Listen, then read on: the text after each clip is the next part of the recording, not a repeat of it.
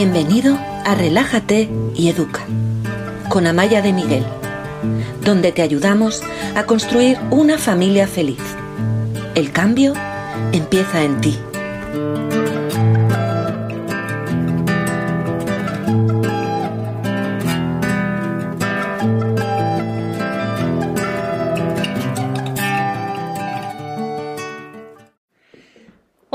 ¿Qué tal estás? Un nuevo martes. No sé por qué tengo la sensación de que hace muchísimo que no nos vemos, pero fue hace un mes. Estoy muy contenta de estar aquí hoy también respondiendo tus preguntas sobre educación, crianza, vida en familia, pareja, lo que necesites que tenga que ver con tu vida en el, en el espacio doméstico, en el ámbito doméstico.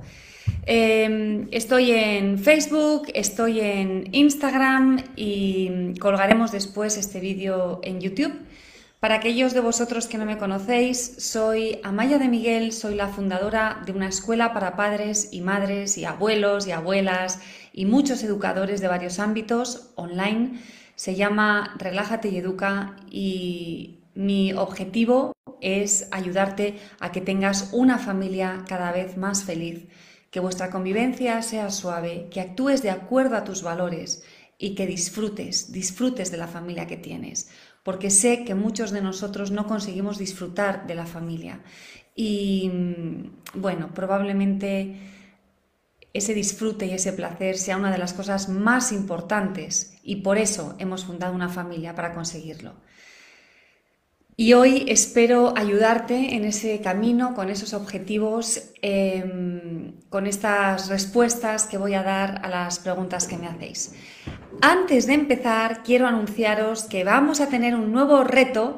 A final de mes empezamos el 26 de junio, un reto de 5 días para dejar de gritar en casa. Es gratis, dura 5 días. Esta es la opción, la edición decimoprimera si no me equivoco, a lo mejor han sido más, porque ha habido una temporada en la que no las he contado, pero por lo menos la decimoprimera. Y os enviaré a todos la información a vuestros correos electrónicos. Si no tengo vuestro correo electrónico, por favor, mandadme un mensaje privado, no lo colguéis aquí y os enviamos, os, os fichamos y os mandamos la información de todo lo que hacemos. Y ahora, si os parece, vamos a empezar respondiendo las preguntas para aquellos de vosotros que sois nuevos. Hoy por la mañana he publicado un post en Facebook y en Instagram y ahí habéis publicado vuestras preguntas. Las que tienen más me gusta son aquellas que respondo. Y algunas veces me da tiempo a responder lo que me decís sobre la marcha aquí. Pero fijaos lo que me dice Viano, Viani Castillo. Mirad qué manera de empezar, que esto me sube la moral y me alegra muchísimo y me da fuerza y seguridad para empezar con vosotros. Escuchad lo que dice. Te sigo desde México y tus vídeos me van ayudando mucho en la crianza de mis hijos. Muchísimas gracias. Me encanta oírlo porque mi trabajo solo tiene sentido si encuentro respuestas como esta. Vuestra satisfacción, vuestro bienestar, vuestra felicidad, el fortalecimiento de vuestra familia es lo que dan sentido a Relájate y Educa, a mi trabajo y en realidad a uno de mis propósitos de vida. Así que te lo agradezco mucho. Hay que ser muy generoso también para decir estas cosas. Y vamos allá. Voy a empezar em, con, como os decía, aquellos de vosotros que habéis recibido más me gusta. Eh, y hay una que es, que es un poco dura, pero vamos a ello. Aquí no tenemos miedo a nada y es importante hablar de esto. En la ciudad donde vivimos ha desaparecido una niña de 14 años. Parece ser que engañada por un adulto de 30 que conoció a través de las redes sociales. Tengo un niño y una niña de 8 años. Creo que es importante que conozcan estos peligros, pero no sé si sería prudente contarles este caso tal cual, por ejemplo. Antes de hablar de cómo ayudar a los niños mm, para que, para que utilicen bien las redes sociales y no ocurran situaciones como esta, hay algo que me parece muy importante y es que esta madre, que no os puedo decir el nombre porque es un anónimo lo que he publicado, esta madre está teniendo una intuición muy fuerte. Y muchas veces normalmente no escuchamos nuestras intuiciones. En Relájate y Educa una de las cosas que yo os digo es escucha tu intuición, dale espacio, esta madre está diciendo, quiero que mis hijos lo sepan, pero a lo mejor no tienen por qué saber literalmente lo que ha ocurrido. Y esta intuición es lo que está más alineado muchas veces con nuestros valores. Ahí es donde está nuestra verdad. Entonces, yo lo que te diría, lo primero es, si tienes esa intuición, que no es adecuado contarles a tu hijo, a, vuestro, a tus hijos en detalle lo que ha ocurrido, no lo hagas, escucha esa voz. Y si no sabes cómo hacerlo, entonces pide ayuda, que es lo que estás haciendo ahora, es genial. Pero eh, o sé creativo, o estudia varias opciones, varias alternativas, porque hay veces que, que tenemos esa vocecita aquí detrás, una vocecita pequeña, oculta, pero como no sabemos qué hacer con ella, no le hacemos caso, la escondemos, la ocultamos. Y yo siempre os digo, esa intuición es una voz de vuestra inteligencia, es algo que tenéis que escuchar.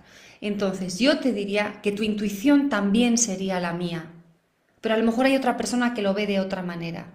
Pero tu intuición y la mía en este caso están alineadas. Yo no les contaría a unos niños de 8 años lo que ha ocurrido, pero sí les diría, puede ocurrir. Y podría hacer algo vago, decir algo vago. Hay niños a los que les ha ocurrido alguna vez. Y les enseñaría a usar las redes sociales. Y una de las cosas que les diría es que nunca, nunca se habla con una persona a la que no conozcan en persona, a la que no conozcan cara a cara. Entonces, cuando se trata de redes sociales, cuando se trata de navegar por Internet, no dejéis a vuestros hijos solos. Les estáis educando para que crucen bien el semáforo, para que sean amables, para que tengan una alimentación sana, para que hagan ejercicio, para que estudien, para que pidan las cosas por favor. Y de pronto, cuando tienen un teléfono en la mano o un ordenador, nosotros desaparecemos y dejamos de educarles y lo que ocurre en ese teléfono o en ese ordenador probablemente sea mucho más amplio de lo que ocurre en el, mundo real, que es un mundo más reducido. Así que yo os recomiendo, os pido, os ruego que enseñéis a vuestros hijos a utilizar las redes sociales, que les enseñéis a navegar por Internet y sí, habladles de los peligros, pero les podéis hablar de los peligros con un lenguaje apropiado a su edad y sin construir a su alrededor un mundo que dé miedo y lleno de peligros terribles. No, los niños tienen que sentirse seguros. Esto es muy importante, sobre todo en la primera fase, hasta los nueve años. El mundo tiene que ser un lugar seguro. Aún así, hay cosas que os tenemos que decir, que tienen que ver con los abusos sexuales, que tienen que ver con que te pilla un coche si no cruzas bien por la carretera, que tienen que ver con las redes sociales. Por otro lado, este niño y esta niña de 8 años no tendrían que tener acceso a Internet solos y no legalmente no pueden tener redes sociales. Entonces, tal vez no sea necesario decírselo ahora, sino cuando empiece este acceso y poder empezar con ellos y hacerlo juntos y sentarse juntos a ver Instagram, a ver WhatsApp, a ver Snapchat, a ver TikTok, lo que tú permitas que utilicen. Como paréntesis os voy a decir que en mi casa TikTok está vetado, entre otras cosas, porque es la red social más adictiva que existe. Esto está demostrado. A mí me cuesta entender cómo hay niños con cuatro años que están scrolleando durante, no voy a decir horas, pero a lo mejor durante media hora viendo vídeos de TikTok. Sabemos que es tremendamente adictivo. Conclusión, no les dejéis solos en el mundo de la tecnología, Informaos de qué es adecuado y qué no es adecuado. Y el hecho de que todo el mundo lo haga no significa que vosotros también lo tengáis que hacer.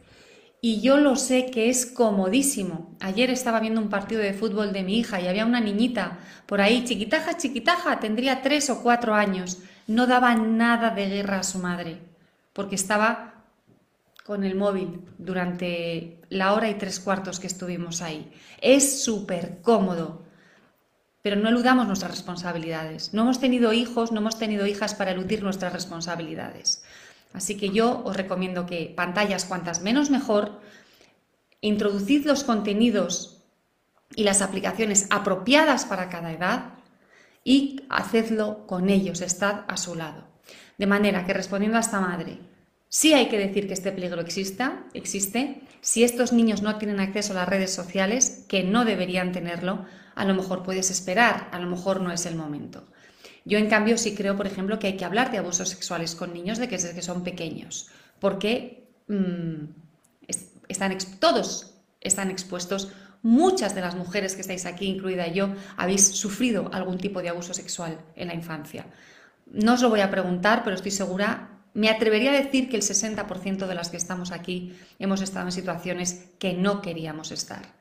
Entonces a los niños sí hay que decirles desde pequeños que hay cosas que no pueden, que no están bien. Hay que enseñarles a decir que no, hay que enseñarles a escaparse, hay que enseñarles que los tocamientos son íntimos y privados y que nadie les puede tocar, que cuando están en una situación que ellos sienten que es incómoda tienen que gritar, decir que no o escaparse y pedir ayuda. Y, muy importante, hay que decirles que si alguna vez alguien les hace algo que a ellos no les gusta o que no está bien, o que es algo que tú les has dicho que no está bien, que la culpa no es de ellos. Porque normalmente si tú les dices que nadie te toque en tus partes íntimas, que nadie te dé un beso en la boca, y ocurre, ellos se van a sentir mal. Ellos se van a sentir culpables como si te hubieran desobedecido. Hay que insistir en que el único o la única responsable de esa situación es la persona adulta. Ellos nunca lo van a ser. Em, vamos a ver, voy a ir a la, siguiente pregunta. Em, aquí tenemos una con cinco me gusta que me parece muy interesante porque la madre empieza diciendo que en Relájate y Educa mm, decimos que es bueno tener niños líderes. Y yo quiero em, hacer aquí un paréntesis. Es bueno tener niños líderes y no pasa nada si no lo son. Cuando yo digo eso, sobre todo es cuando me decís, mi hijo es muy mandón y quiere que todo el mundo haga lo que él quiere. O sobre todo, mi hija es muy mandona, que es lo que solemos decir. Las niñas, a las niñas es a las que les llamamos mandonas. Y yo aquí lo que os digo es que esta niña mandona es una niña líder. Yo no creo que todos tengamos que ser líderes. ¿Te imaginas una sociedad donde todos fuéramos líderes? Eso sería inmanejable, habría mucha dificultad para sacar adelante cualquier proyecto. Yo creo que cada persona puede tener etapas de liderazgo y etapas de no liderazgo y que cada persona puede ser quien sea en distintas fases de su vida, pero hay gente que tiene un liderazgo muy fuerte y otras personas que ni lo quieren, ni lo necesitan, ni les sale de dentro. Entonces, podemos ser líderes o podemos no ser líderes. Ahora bien, os voy a leer un poquito el mensaje de esta madre que ha tenido bastantes me gusta. Me habla de líderes negativos y sus seguidores en el cole. Y esta niña, la líder negativa, dice, tú no juegas porque yo lo digo, qué camiseta más fea, yo siempre voy la primera, yo me subo la primera al columpio, tienes que hacer esto porque si no me enfado y estas niñas más me siguen. Entonces, eh, la madre dice, creo que yo tengo que dar herramientas a esta niña, a mi hija, para ver cómo maneja esa situación. Y yo aquí os tengo que decir algo. Este tipo de conductas de las que tú me estás hablando, a mí me parece que son conductas casi casi de bullying. Es una relación tóxica. Esta niña de la que nos describe es una niña que está tratando mal, no sabe dar un buen trato al resto de sus amigas. Entonces, Aquí, lo primero, yo siempre os digo, hay que pedir ayuda a, los profes. Porque ellos son los que están ahí. Ellos son los que están acompañando a nuestros hijos. A mí me parece muy importante que los profesores tengan una participación activa enseñando a los niños a tener relaciones sociales sanas. Porque eso que me cuentas, ahora soy tu amiga, ahora no soy tu amiga, si no haces lo que yo digo ya no te ajunto, así es como empieza el bullying. Entonces, a mí me parece que el primer paso es hablar con los profesores. Muchas veces queremos que sean nuestros hijos los que se defiendan de estas situaciones, pero es muy difícil que alguien se defienda de estas situaciones. Si lo piensas, en algunos entornos laborales también se dan situaciones parecidas y no somos capaces de defendernos y somos adultos. Cuando alguien te trata mal, lo mejor es escaparse. Cuando uno está metido en una situación tóxica o en una relación tóxica, lo mejor es alejarse de ahí. Y tal vez eso es lo que le puedes enseñar a esta niña, a alejarse de alguien que hace daño a sus amigas.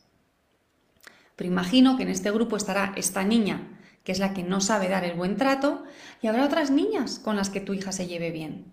Aquí es donde puede intervenir la profesora. Aquí es donde puede intervenir la maestra. En el cole de, en uno de los colegios de mis hijos, que han ido a tres, siempre se decía Everybody is welcome. Eso lo decían las profes todo el rato. Everybody's welcome, everybody's welcome. A nadie se le dejaba fuera de ningún juego. Y cuando había un conflicto, las profesoras intervenían no para regañar, sino para intentar integrar a todos los niños de la clase o a todos los niños de ese grupo o a todos los niños que quisieran hacer esa actividad. Entonces, yo creo que esta niña tiene que aprender a escaparse de personas tóxicas, pero sobre todo, porque solo tiene siete años, lo más importante, me parece a mí, es que la maestra, el maestro, intervenga y enseñe a estas niñas unas pautas para una buena relación social entre ellas. Somos los adultos los que les tenemos que enseñar. Y hay cosas que tienen que aprender a manejar entre ellos. Y hay otras en las que necesitan mucha más guía. Y algunas de estas actuaciones a lo mejor hay que frenarlas. Pero ojalá, si tu hija fuera adulta y estuviera con un grupo de amigas así, yo le diría, deja de ir con ese grupo, vete con otro. Aunque quieras a algunas de las niñas del grupo, ¿qué haces con una persona que te trata así de mal? Em, voy a seguir, voy a seguir. A ver, que había uno por aquí, este, que tiene varios me gustas. Nos cuenta Tere que tiene niños de 4, 6 y 7 años y que le faltan al respeto con insultos como tonta y fea. Y sobre todo le molesta con el mayor. La madre le dice que no se falta el respeto, ella no les insulta, pero la madre pierde los nervios más de una vez y grita y doy órdenes y luego se disculpa. ¿Qué consecuencias poner a las faltas de respeto? Ya que los castigos no sirven porque se enfadan más conmigo. Em, cuando un niño de 7 años nos dice eres tonta, eres fea, aquí hay un reclamo. Esto es algo importante. ¿Qué le pasa a un niño para tratarme mal? ¿Qué necesita? ¿Qué le falta? ¿Le sobran esos gritos de los que hablas y estas órdenes que entiendo que son autoritarias? A lo mejor eso es lo que tienes que cambiar. Yo tengo la intuición de que lo que necesita tu hijo de 7 años, que tiene un hermano de 6, no sé cuántos se llevarán, pero se llevarán en un año y medio, a lo mejor, muy poco. Lo que necesita es dejar de estar enfadado contigo, tener más espacio con su madre, tener muchísima más conexión. De manera que aquí, mirad, em, yo a veces mm, veo, cuando me hacéis preguntas, cuando trabajo con las familias, que estáis recorriendo un camino, el camino de una situación difícil. Esta es la situación difícil. Recorréis un camino, recorréis un camino y al final, en, el último, en la última parada del camino, al final del camino, pues vuestros hijos os insultan o vosotros gritáis. Y queréis solucionar esto, el último eslabón de la cadena. Pero ¿qué pasaría si en lugar de ir por este camino fuéramos por un camino diferente?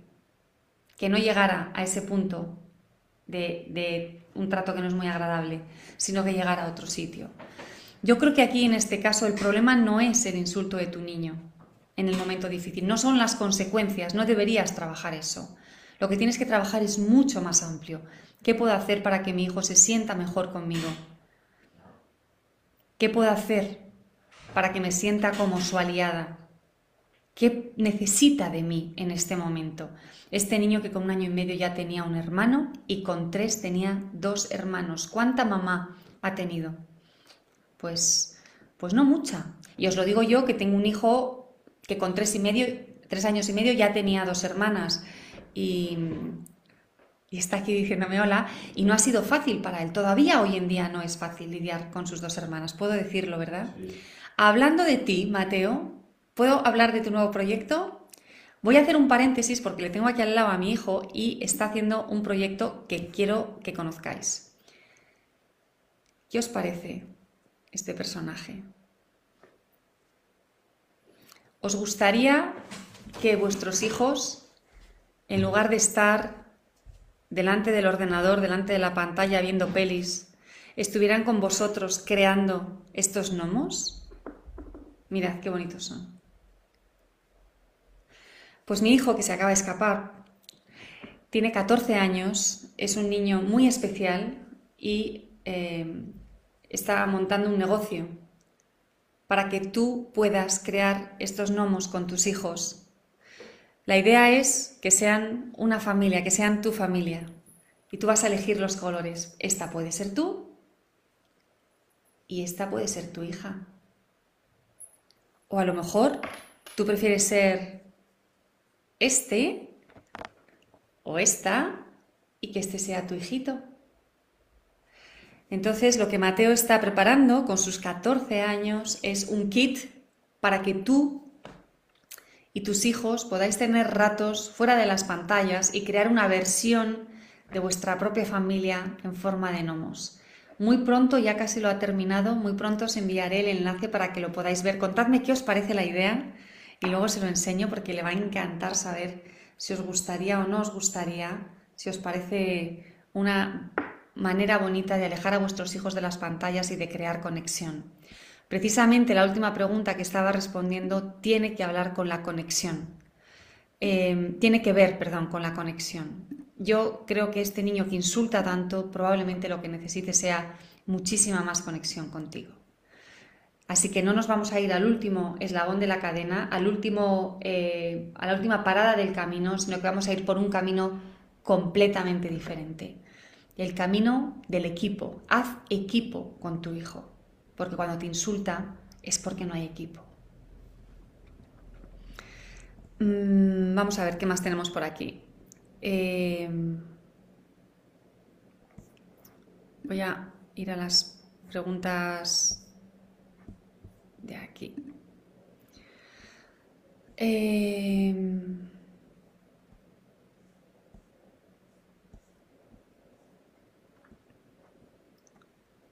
varios de vosotros me habéis dicho que, oye, contadme qué os han parecido los gnomos, porfa. ¿Los compraríais? Qué guay, me encanta. Excelente idea la de tu hijo. Excelente idea. Os vamos a mandar la información.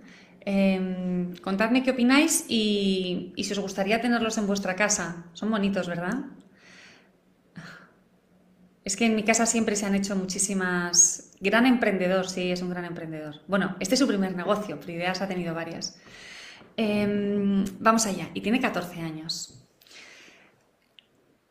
Nos hemos pasado la infancia sin pantallas y yo creo que eso hace que la cabeza funcione. Varios de vosotros me habéis hablado de niños que pegan a sus hermanos. Casi todos me habéis hablado de algún niño mayor que pega a algún niño pequeño y algunos de niños pequeños que mm, pegan a los niños mayores. Voy a empezar con la idea de los pequeños que pegan a los mayores. Nosotros, esto ya lo he contado aquí alguna vez, tuvimos una etapa un poco difícil porque em, vivíamos en Washington, estábamos pasando el verano en España, mi hija pequeña tenía menos de un año y medio, un año y tres meses, cuatro meses, y el padre había vuelto a Washington. Nosotros iríamos después, pero a lo mejor iríamos, no sé, un mes después o así. Y mi hija estaba nerviosa. Y cada vez que se cruzaba con su hermana mayor, que tiene menos de dos años más que ella, o sea, era una niña de un poco, un año y medio y tres años, más o menos. Cada vez que se encontraban, la pequeña le pegaba a la mayor.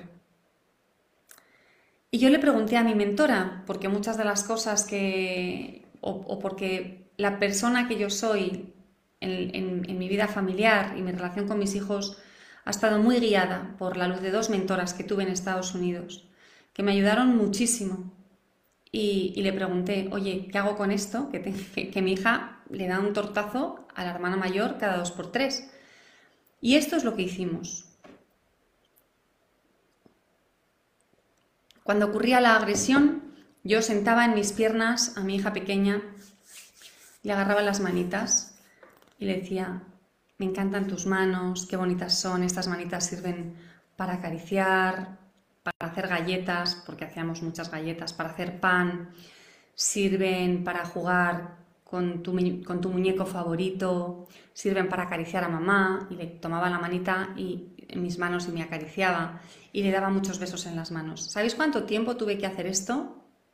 Tres días. Dejó de pegar.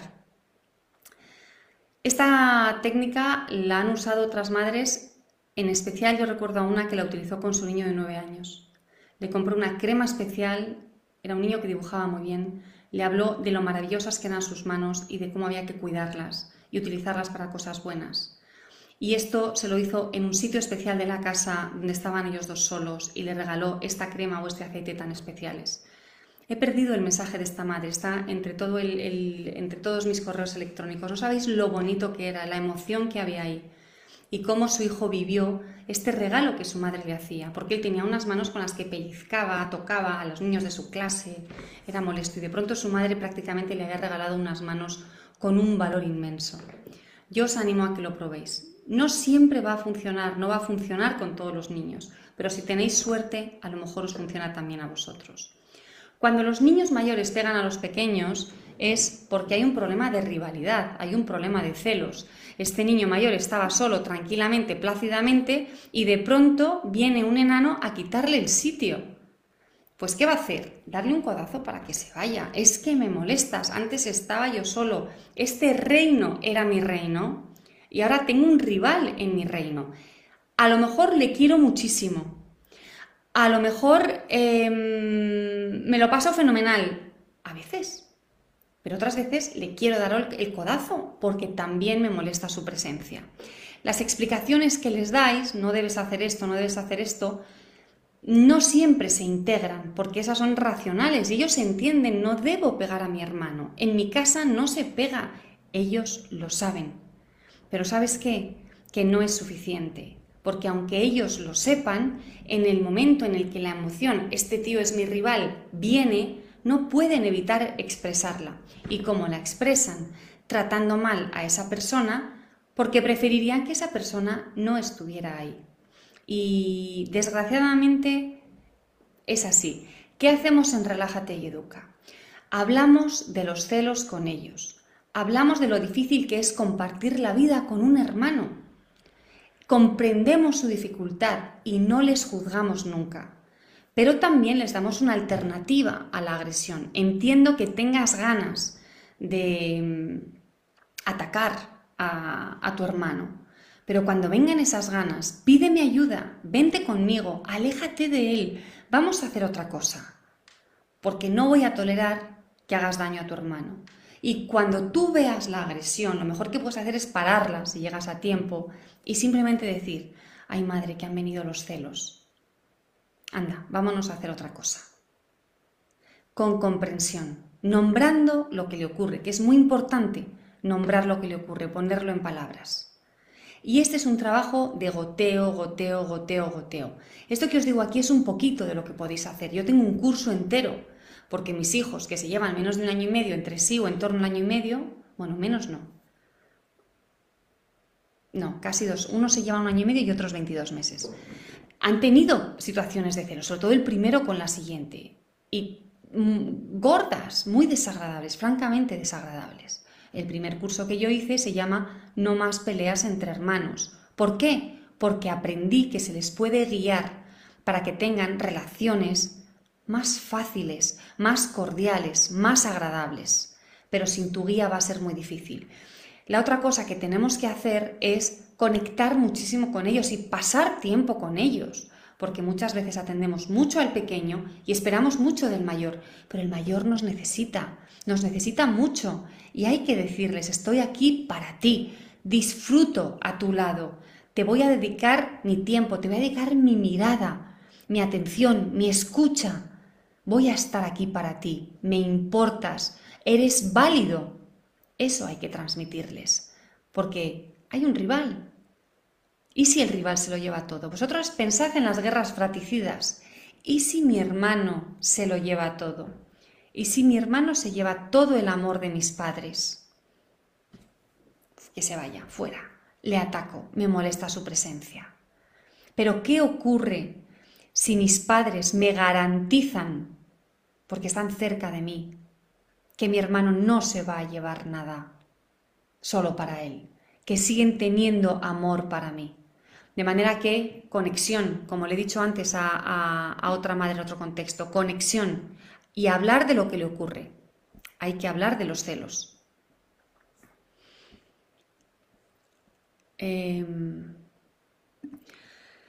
nos dice Romina que su hijo eh, de seis años le dice, cuando la madre le pide algo, a veces mirándole a los ojos, hacelo vos o no quiero. ¿Cómo hace la madre para no escalar con él? Y tiene, es la pregunta que más me gusta, tiene de, de todas las preguntas que me habéis hecho hoy. Bueno, pues vamos a ver. Mirad lo que nos dice Romina, que los gnomos son excelentes. Soy psicóloga y los usaría mucho en sesión. Sí, porque yo he pensado que para el roleplay también se pueden utilizar este niño me trata mal y yo le respondo de esta manera y cómo lo puedo hacer. Porque en Relájate y Educa, y a lo mejor Romina tú haces lo mismo, siempre os decimos que hagáis teatrillos con muñecos. Fijaos qué bonito sería hacer un teatrillo con gnomos, con muñecos que habéis hecho vosotros mismos en casa con vuestros hijos. Qué bien, me alegro de que te gusten, Romina. Em, estoy, estoy, diciendo que em, nos dice esta mamá que, que su hijo de seis años no hace lo que ella dice. Y yo entiendo que aquí hay un problema de liderazgo. Y es un problema que me encuentro cada vez más en la gente de la, en los que estáis aquí. ¿no? Las personas que trabajan conmigo estáis entre 30 y 50 años, más o menos. Hay gente más joven y hay gente más mayor, pero así, a grandes rasgos, entre 30 y 50 años y yo estoy ahí también. Y en estas generaciones que estamos aquí, es muy fácil traspasar el cetro de mando a nuestros hijos. ¿Por qué? Porque no queremos ser autoritarios. No queremos esta autoridad que tenían nuestros padres con nosotros. Entonces hacemos una relación horizontal, que está muy bien, a mí me encantan las relaciones horizontales, pero nuestros hijos necesitan que haya un guía, que haya un líder. Así que la horizontalidad total no funciona. Tú tienes que ser el guía de tus hijos, tienes que ser la líder de tus hijos. Y yo lo que detecto aquí es un problema de liderazgo. Desgraciadamente, a mí esto me ha pasado con mi hija pequeña, lo confieso. Mm, hubo un momento en el que mi marido y yo nos sentamos y dijimos, nuestra casa la lidera nuestra hija de cuatro años. Hay algo aquí que no funciona. No es bueno para la niña, no es bueno para los hermanos y no es bueno para nosotros. ¿Qué está ocurriendo? Y lo que hay que hacer en estos casos es recuperar el cetro de mando. Y a veces recuperar el cetro de mando es difícil, porque nuestros hijos se van a rebelar. Les encanta ser ellos los que tomen determinadas decisiones. Entonces, ¿qué podemos hacer? Aguantar el chaparrón. Ese cetro de mando tiene que ser vuestro, tiene que ser nuestro. Tenemos que dar seguridad a nuestros hijos y seguridad a nuestros hijos es que en las cosas más importantes las decisiones las tomamos nosotros. Y en las cosas que no son importantes les dejamos mucha libertad y mucha autonomía. Pero cuando tu hijo te dice que no le da la gana hacerlo, a lo mejor tienes que pelear la batalla y lo tiene que hacer. ¿Significa eso que te tienes que enfadar, gritar, ponerte dura, mm, tener agresividad? No, pero sí tienes que tener firmeza sí tienes que conseguir que lo haga. ¿No lo haces? No hacemos nada hasta que lo hagas. Em, esto es prioritario ahora. Ahora bien, para que esto funcione, una de las cosas que os decimos en Relájate y Educa es que tengáis una buena estructura. Que no le pidáis hoy una cosa, mañana otra, hoy se lo pidáis a las 3, mañana a las 8. No. Todos los días igual, que vuestros hijos sepan lo que se espera de ellos, lo que tienen que hacer, cómo lo hacen, cuándo lo hacen, niños de cualquier edad, de 17 años o de 3 años, que sepan todos en la familia lo que se hace, cómo se hace, cuándo se hace, de manera regular. Todos lo tenéis que saber. A veces habrá que improvisar, pero el 95% de las veces hay que saber cómo se hacen las cosas. Lo siguiente, que tengáis un buen liderazgo, que habléis con asertividad, que os reconozcáis a vosotros mismos como los conductores del autobús, como las capitanas del barco, a mí este símil me ayuda mucho. Yo manejo el autobús y mis hijos están atrás con el cinturón encendido. El autobús, el carro, lo que queráis, con el cinturón eh, puesto. Pero yo estoy pendiente de ellos. Yo estoy pendiente de si tienen que ir al baño, si se están peleando, si tienen hambre, si se marean, si quieren un poco de música, si están aburridos y conviene que, que, hagamos un juego, o si estábamos jugando a una cosa y es mejor jugar a otra, o si están tan cansados que tengo que parar. Yo estoy pendiente de sus necesidades y les dejo hacer muchas cosas allá atrás. Pero ellos no me van a decir si tengo que parar en el semáforo o no. Ellos no me van a decir si tengo que ir a la derecha o a la izquierda, porque eso me corresponde a mí. No olvidéis que vosotros sois quienes sostenéis y guiáis a la familia y es nuestra responsabilidad. Así que, Romina, me parece que tienes que pelear algunas batallas para recuperar ese cetro de mando que has dado a tu hijo. Y, y si tu hijo te dice, hacedlo vos, tendrás que encontrar la manera o bien de que algo difícil sea más fácil, a través del juego, a través de las canciones, convirtiéndolo en algo atractivo, o cambiándolo de horario, o cambiando vuestra rutina para encajarlo de mejor manera. Em, tendrás que tener una estructura muy clara que todos en casa podáis seguir y tendrás que ser líder y tendrás que decir que no muchas veces. Porque, atención, tenemos que decir que no a nuestros hijos. Es importante, eso da seguridad, marca un camino, genera un, foco al final. Las normas son importantes. Las normas, el otro día escribí un correo electrónico, no sé si lo leísteis o no. Imaginad que vais por una carretera de cuatro carriles sin líneas blancas. ¿Qué ocurriría? Pues que hay caos, hay inseguridad. Tienes que estar mucho más atento. Dios mío, ¿me daré? ¿No me daré? ¿Por dónde tengo que ir? ¿Dónde está mi carril? Bueno, pues eso ocurre con nuestros hijos cuando no hay normas en casa. Les generamos inseguridad, están perdidos tenéis que trazar las líneas blancas que les dicen por aquí, por aquí, por aquí, por aquí. Por aquí es por donde vamos. Y esta es tu responsabilidad. No la eludas. Em, y Maite nos cuenta que su niña de casi siete años se enfada cuando le dices que no algo, chucherías, eh, o que hay que recoger, o cuando ha entendido algo mal, algo que no era, y tú intentas explicárselo, pero ya entra en bucle. Bueno, pues... Y también has tenido muchos me gusta, Maite. La mayoría de los niños tienen un cerebro todavía poco flexible. Tienen un cerebro pues, al que le cuestan los cambios, le cuesta que les cuesta que las expectativas no se cumplan. Yo siempre pongo este ejemplo y, muchos padres me dicen, es exactamente lo mismo. A tu hija le gusta la pasta. Le da igual la pasta que sea, le gusta la pasta larga, los espagueti y la pasta corta, los macarrones. Les gustan con tomate, le encanta la pasta con tomate, sea el tipo de pasta que sea. Hoy te pregunta qué vais a comer y tú le dices pasta con tomate y se pone muy contenta. Y en su cabeza se imagina macarrones con tomate. En su cabeza tú no se lo has dicho, le encantan los macarrones con tomate e, insisto, le encantan los espagueti. Cuando se sienta en la mesa, en el plato, ve que hay espagueti.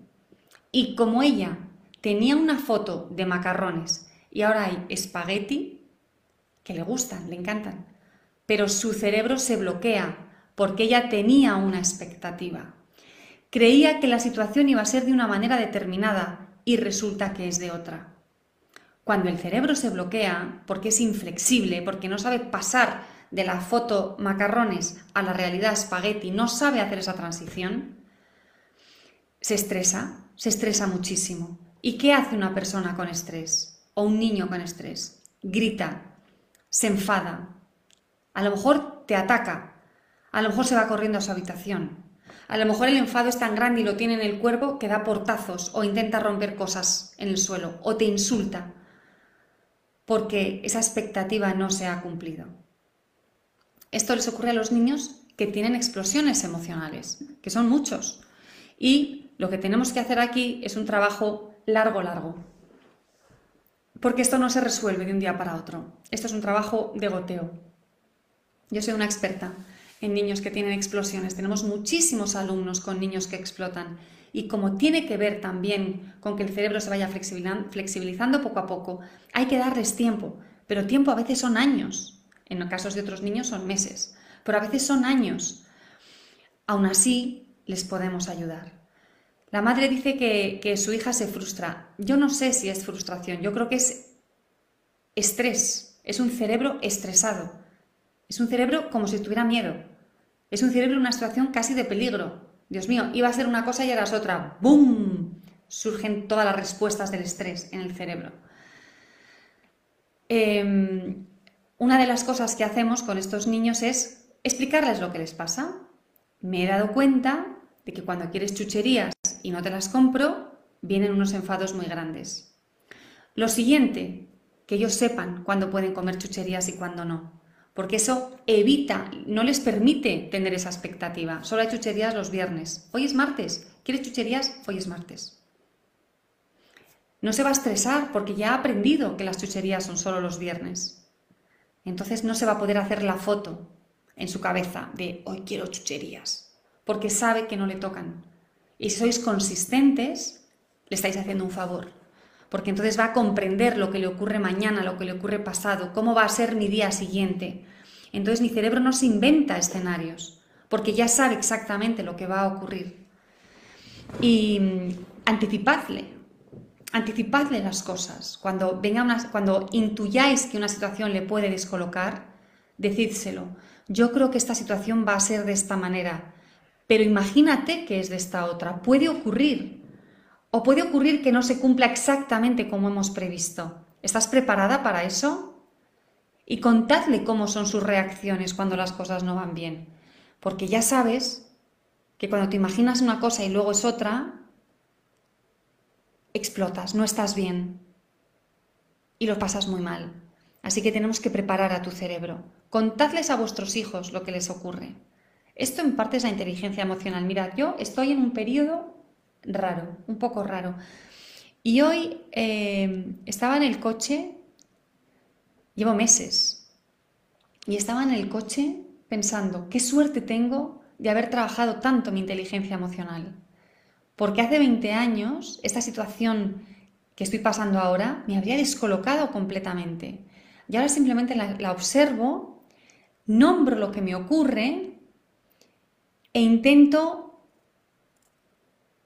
darme cuenta, conectar conmigo para darme cuenta de qué es lo que necesito.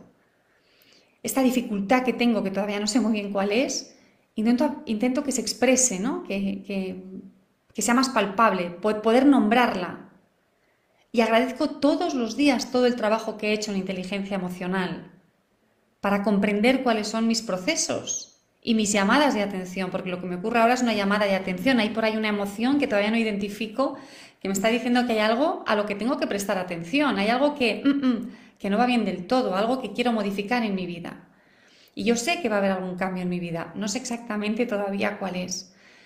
Pero esta situación de turbulencia la manejo fenomenal. ¿Por qué? porque he hecho un gran trabajo, un gran aprendizaje en inteligencia emocional. Tú puedes enseñar a tus hijos inteligencia emocional, pero primero la tienes que aprender. Esa es una de las cosas que os enseñamos en nuestros programas de transformación integral. A mm, trabajar, a conocer, a aprender inteligencia emocional. Primero para ti y después se la podrás transmitir a tus hijos. Estos niños que tienen estas explosiones, que normalmente es por esta falta de flexibilidad, por una rigidez muy grande, necesitan que les enseñemos a vivir con esta limitación que tienen en este momento, pero que no tiene por qué ser permanente. Y esa enseñanza es desde la inteligencia emocional.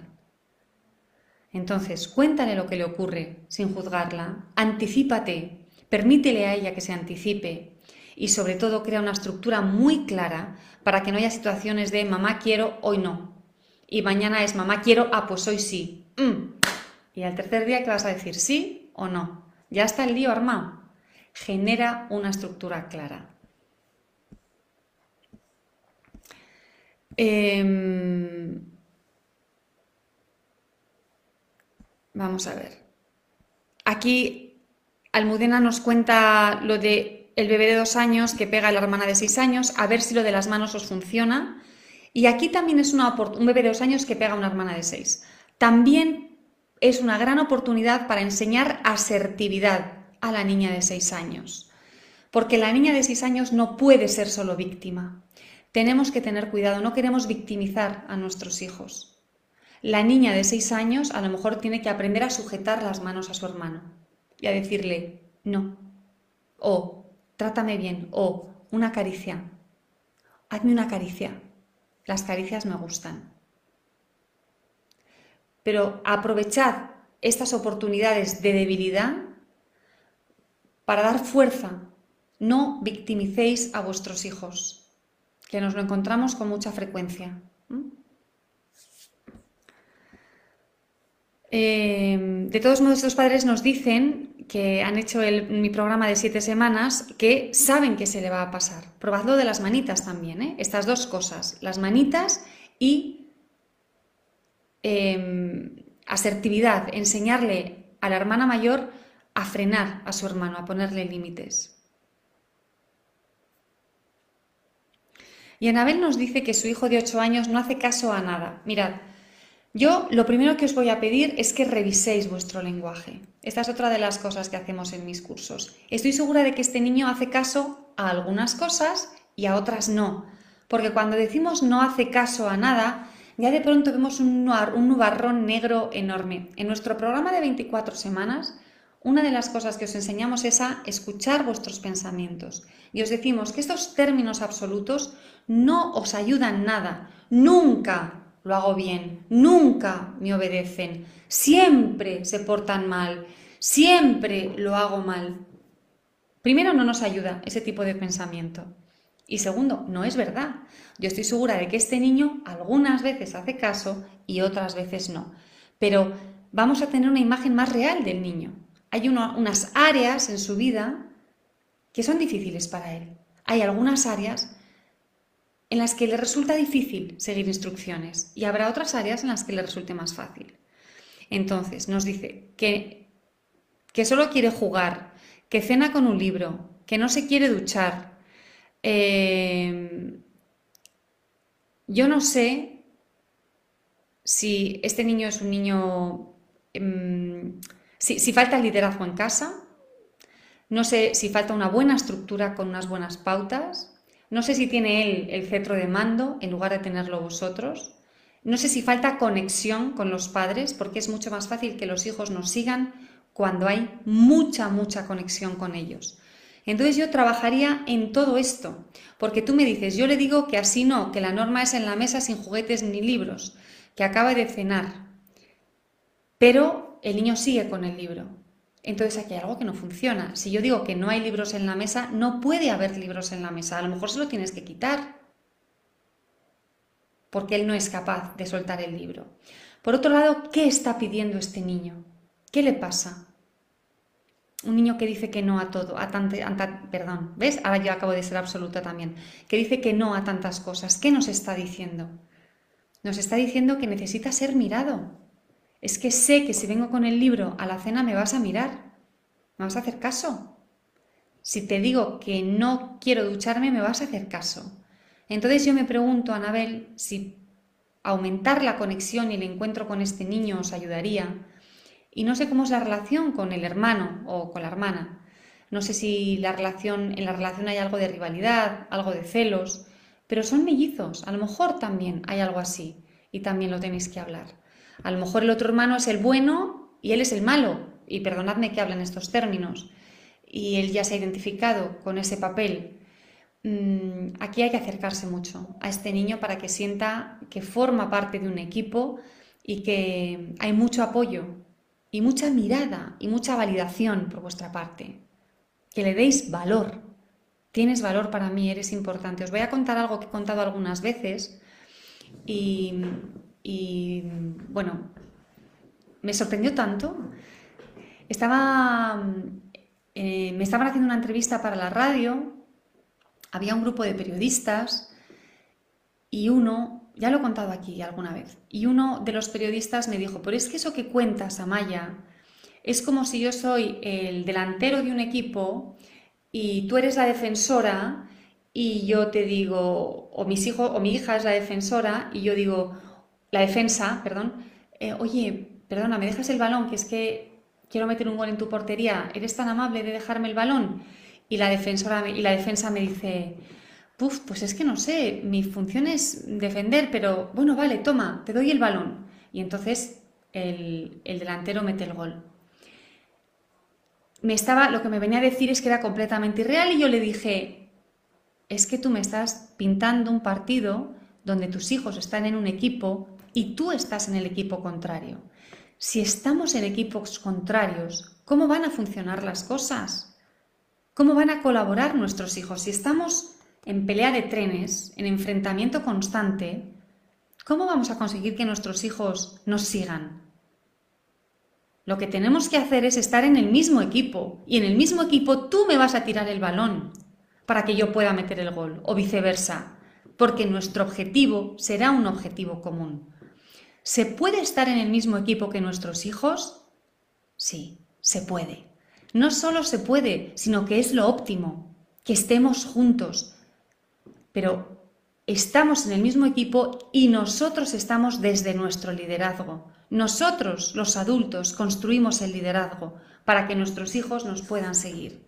Eso es lo que queremos. Y si no sabéis hacerlo, el equipo de Relájate y Educa es experto en, acompañaros para hacerlo. Voy a leer algunas de las preguntas que me habéis dejado por aquí. Em, ¿Qué puedo hacer si no tengo firmeza con mi hijo? Formarte, Katia. Formación. Porque los que no tenemos firmeza, los que no tenéis firmeza, pasáis normalmente de la permisividad al autoritarismo, a la agresividad. Intentáis convencer a vuestros hijos, queréis que estén de acuerdo con vosotros, les soltáis muchos rollos, bla, bla, bla, bla, bla. Y como no están de acuerdo y ellos siguen queriendo hacer lo que quieren, hay un momento en el que ya no sabéis qué hacer y explotáis. ¡Bum! El grito. ¿Por qué no sabéis estar en el espacio intermedio de la asertividad, de la autoridad amable? Porque algo ha pasado en vuestra infancia, o han sido muy autoritarios con vosotros y no queréis repetir ese modelo, o han sido muy permisivos con vosotros y es el único modelo que conocéis. Entonces nadie os ha enseñado una autoridad de la buena, una firmeza que realmente dé seguridad. Pensad que la firmeza es seguridad. Nuestros hijos se merecen estar seguros. Y estar seguros es que yo soy, yo sé hacia dónde voy y cómo llegar ahí y que no doy miedo. Porque si yo sé hacia dónde voy y cómo llegar, pero doy miedo, mis hijos no se van a sentir seguros. Van a tener miedo y no van a poder ser ellos mismos. Se van a comportar como intuyen que yo quiero que se comporten. Se van a guardar cosas dentro, no van a poder expresar partes de sí mismos. Entonces, eh, esto, si no lo sabéis hacer de manera natural, tenéis que buscar ayuda porque esto se enseña. Em, aquí me dice alguien que, cuando pasan por delante de un kiosco y quieren, que, que cada vez que las niñas pasan por delante de un kiosco quieren chuches y que la madre nos las quiere comprar. Aquí os digo dos cosas. Una, que haya una estructura, te compro chuches los viernes, o las chuches son con papá. En este caso hay un ex marido, porque papá te las compra, las chuches son en casa de papá y en casa de mamá no hay chucherías. Pero hay una cosa más. ¿Por qué me molesta que mis hijas me pidan chucherías todos los días al pasar delante de la tienda? ¿Por qué me molesta que deseen cosas? Cuando uno desea es que está vivo, es que hay cosas en el mundo que le llaman la atención, es que hay energía, hay actividad. Entonces, tenemos que aprender que nuestros hijos desean cosas y que está muy bien que lo puedan expresar. Está genial, quiero chuches. Y tú solo tienes que decir, ¿soy tu papá? ¿Me ha salido barba? Ah, no, ah, entonces ya sabes tú que yo no compro chuches, que las chuches son con papá. O, hoy es viernes, ¿Pero qué me dices? Entonces tenemos que ir al patinaje. Vamos corriendo al patinaje. Porque las chuches solo las compramos los viernes. ¿Y si se enfadan? ¿Por qué no les compras las chuches? ¿Por qué no les das algo que desean? Pues primero, si tienes una estructura y ellos saben cuándo se las vas a comprar, o nunca, o un día a la semana, o todos los días, lo que tú, lo que tú decidas y cuántas les vas a comprar, el conflicto va a ser mucho menor. Pero aún así, si se enfadan y se frustran porque desean algo y tú no se lo das, no pasa nada. Nuestros hijos se pueden enfadar porque no consiguen algo que desean. Y nosotros tendremos que aguantar el tirón, porque tú y yo también nos enfadamos cuando no conseguimos cosas que deseamos. Yo deseo que mi hijo recoja la habitación y no la recoge y me enfado. Y mi hija quiere chuches y no se las compro y se enfada. Estamos igual. O yo quiero que me suban el sueldo y no me lo suben y me frustro, y me enfado, y me pongo triste, y me sienta mal. Mi hija quiere chuches y no las tiene, se enfada, se frustra, le sienta mal. Pues tenemos que aceptar que nuestros hijos van a estar en desacuerdo con nosotros muchas veces. Y no pasa nada. Y yo a mis hijos se los digo, se lo digo, es que no siempre vamos a estar de acuerdo. Es que no todo lo que hace mamá te va a gustar. Y cuando son más mayores también se les puede decir, y creo que cuando seas mayor, cuando seas una persona adulta, algunas de las cosas que estoy haciendo ahora las comprenderás y las agradecerás. Y entiendo que ahora mismo no te haga mucha gracia la decisión de tu madre. Ya está. Tus hijos no tienen por qué estar de acuerdo contigo. Recuerda la imagen del autobús. Tú eres quien conduce el volante. Hay un semáforo en rojo. Ellos quieren que continúes. ¿Y qué? y te lo dicen y se enfadan porque te has parado. ¿Y qué? ¿Qué más te da que se enfaden? Tú sabes lo que tienes que hacer. Tú sabes que tienes que pararte. ¿Qué es molesto el enfado? Sí, pues sí, es molesto. Pues poco a poco iremos trabajando para que esta agresividad, si es que hay agresividad, vaya bajando. Porque una cosa es me enfado y lloro o lo digo, es que yo quería chuches, es que nunca me compras chuches. Y otra cosa es que te pegue una patada. Pero el enfado se puede expresar, la frustración se puede expresar. Donde tenemos que guiarles más es en la agresividad. Eso es lo que no hay que aprender a, manejar de otra manera. Ni agresivos contra ti, ni agresivos contra sí mismos, ni agresivos contra otra persona. Bueno, pues yo creo que, que nos vamos a, a ir despidiendo ya. ¿Cómo aprender inteligencia emocional? Nos dice Carla. bueno, pues eh, eh, con nosotras, con el equipo de Relájate y Educa, nosotras enseñamos inteligencia emocional todos los días. Tenemos más de mil alumnos y en nuestros programas de transformación integral una de las cosas que enseñamos es inteligencia emocional. Bueno, pues vamos a,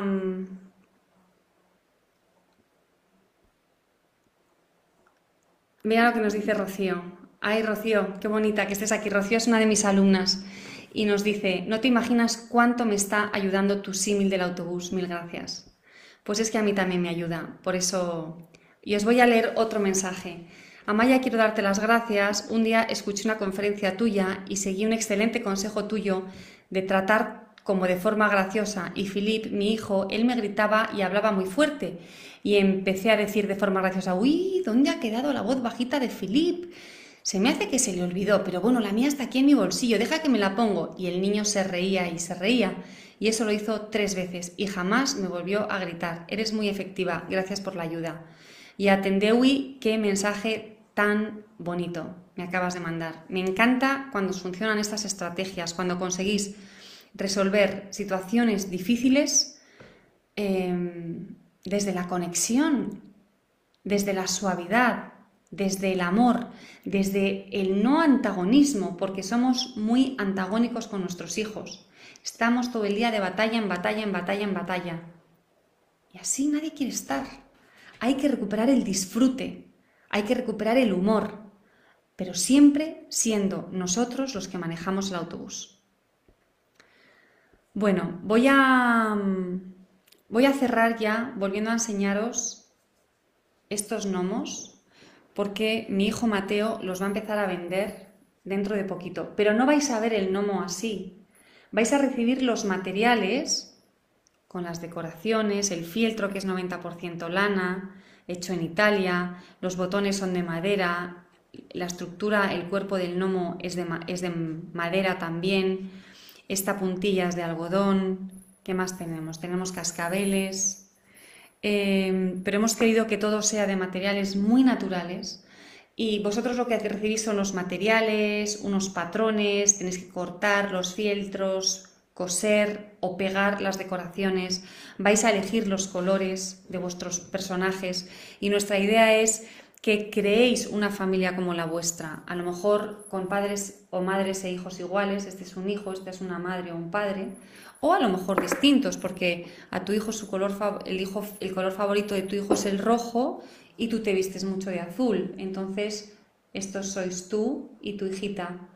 Em, y nuestra idea es que lo podáis hacer juntos, que paséis un rato fuera de las pantallas, que hagáis algo manual, que es muy importante hacer cosas manuales y une mucho, y que tengáis ratos de vínculo. Y cada vez que veáis esto en la estantería, os vais a acordar del ratito en el que lo hicisteis y lo vais a tener ahí. Y vais a ser toda la familia, el padre, la madre, una hija, por ejemplo, un hijo.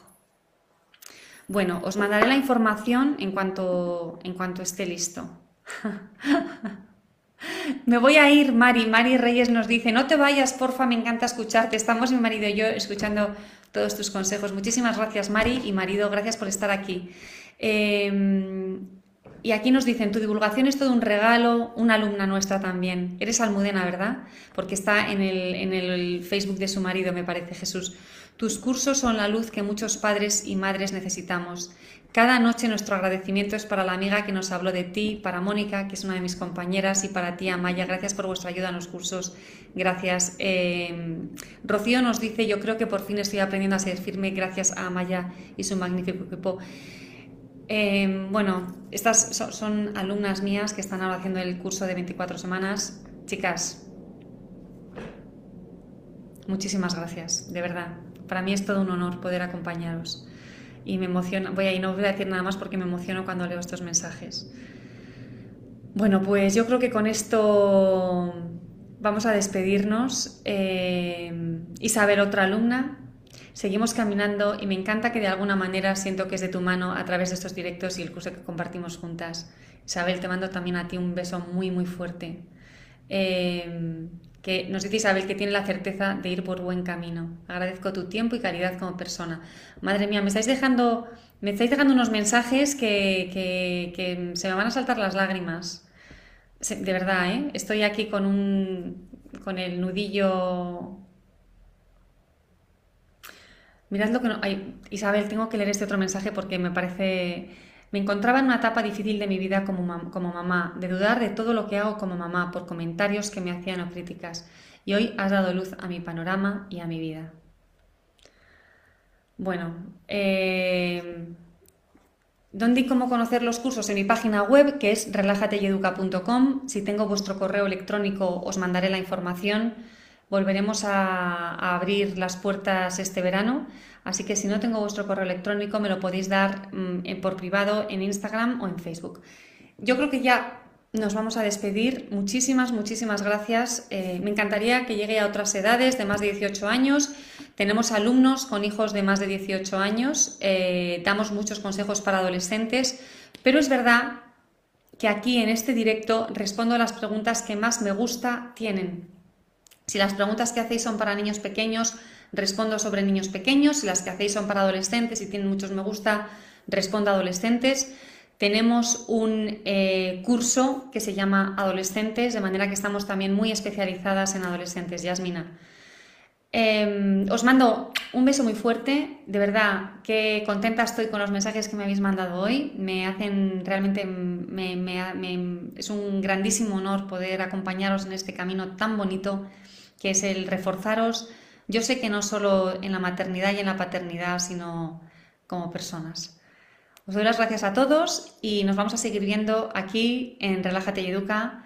Estad pendiente de vuestros correos electrónicos. Em, os mandaremos, además de la información sobre los gnomos de Mateo, os mandaremos información sobre lo siguiente que hagamos, porque dentro de poquito, el 26 de junio, empezamos un nuevo reto de 5 días para no gritar en casa. Es totalmente gratis, no te va a llevar más de 10 minutos. Dentro de dos semanitas o así recibiréis la información. Que estéis muy bien, ha sido un gustazo una vez más estar aquí con todos vosotros. Hasta pronto.